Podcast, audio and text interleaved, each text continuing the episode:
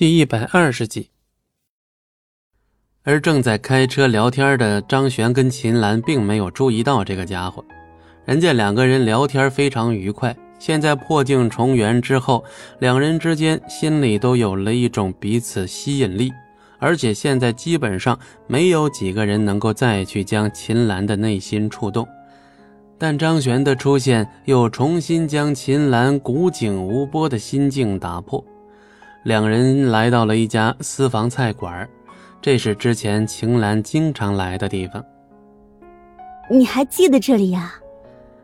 张璇专门带着秦岚一起来到他们大学旁边，在大学旁边有一个非常大的街道，这条街上有很多吃的，而且人很多。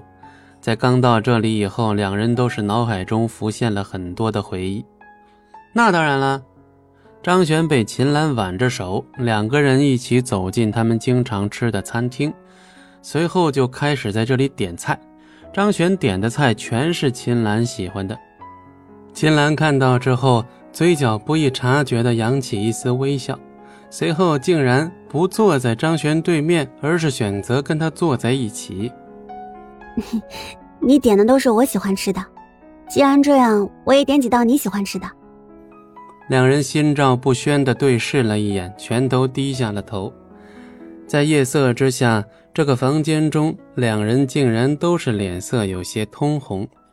看到这里，张璇也笑了，不过这种笑容持续的非常短暂，迅速就被张璇给压制下去了。你为什么不谈男朋友呢？鼓起勇气，张璇终于对秦岚问出了这句话。听到这句话的秦岚拿着菜单的手稍微抖了一下，身体也跟着愣了一瞬。没有喜欢的呀，你为什么不谈女朋友呢？哈，因为没有喜欢的呗，跟你一样。那你喜欢谁啊？你又不是不明白。你不说我怎么会明白呢？秦岚凑近了张璇。两人在这小房间中产生了一股有些奇妙的感觉。慢慢的，张璇将脸凑近秦岚，两人在不经意间竟然吻到了一起。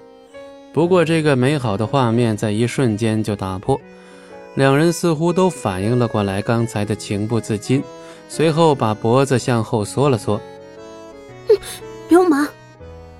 秦岚娇羞地看着张璇，两人之间虽然没有确立关系。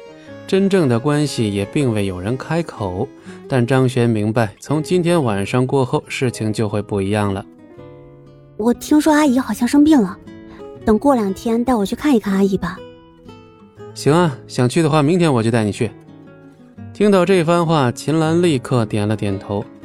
张璇这边跟秦岚吃了一顿浪漫的烛光晚餐之后，两人从学校旁边的这个私房菜馆走出来。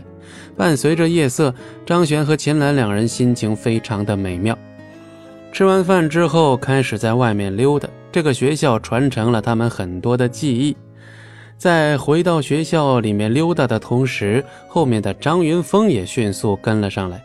这次他带了十几个兄弟，甚至还怀揣利刃。马上就要对张璇动手，看到张璇和秦岚甜蜜的样子，张云峰心里就像被刀割一样难受。这对狗男女，老子一定让他们死无葬身之地！本集播讲完毕，感谢您的收听，我们精彩继续。